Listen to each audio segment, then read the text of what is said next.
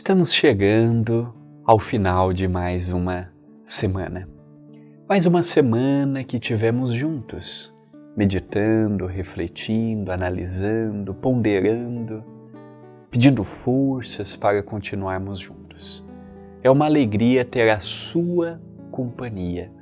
É uma alegria ter você comigo em mais uma manhã, em mais um dia através do pão nosso de cada dia. Comigo, André Luiz Querini Vilar. Estamos vendo frases de minha autoria contido no livro Passos de Luz, volume 1, cujos direitos autorais pertencem ao CEPAC, Centro Espírita Perdão, Amor e Caridade. A frase de hoje está inserida no capítulo 20. Tudo passa. Tudo passa, nada é duradouro, nada é para sempre. Esta frase curta, mas de grande significado para as nossas meditações deste dia. Tudo passa. As coisas boas, como as coisas difíceis. As coisas agradáveis, como as coisas desagradáveis.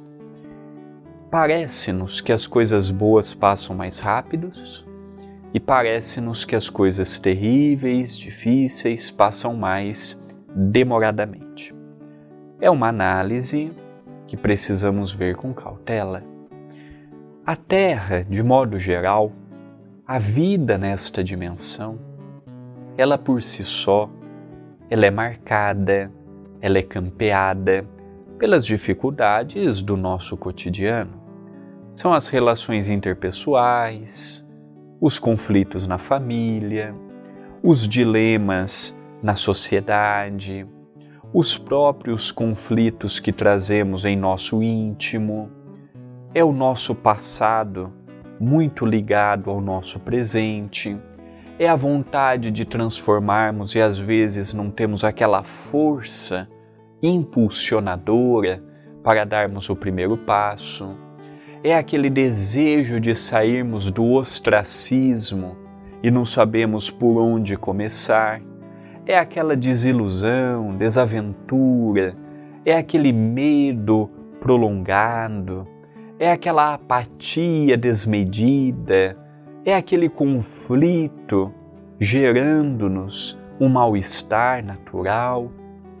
Mas precisamos levar em conta que, na condição de reencarnacionistas, crendo como cremos, aceitando como aceitamos, que a nossa atual existência não é a única e não será a última, eu consigo remontar que muito do que eu passo hoje é reflexo do ontem.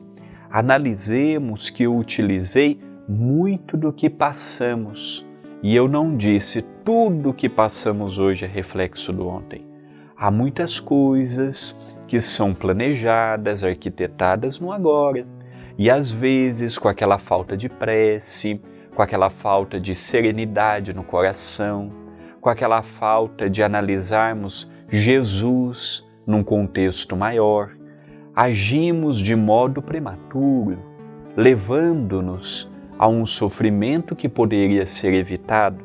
Muitas coisas estão ligadas ao pretérito, outras coisas estão ligadas ao presente, e precisamos compreender que quando eu passo com sabedoria, com resignação, com aceitação, com amor no coração, sem revolta, sem blasfêmia, sem procurar culpados, sem o desculpismo, eu passo por esta dificuldade num tempo menor.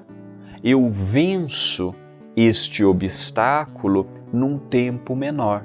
Então eu encerro a semana fazendo um convite. Vamos renunciar um pouco mais.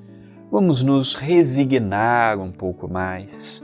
Sermos um pouco mais dóceis frente as dificuldades que vêm ao nosso encontro, convidando-nos à superação, ao entendimento, à compreensão para atingirmos a partir daí a vitória real. Pensemos nisto, mas pensemos agora.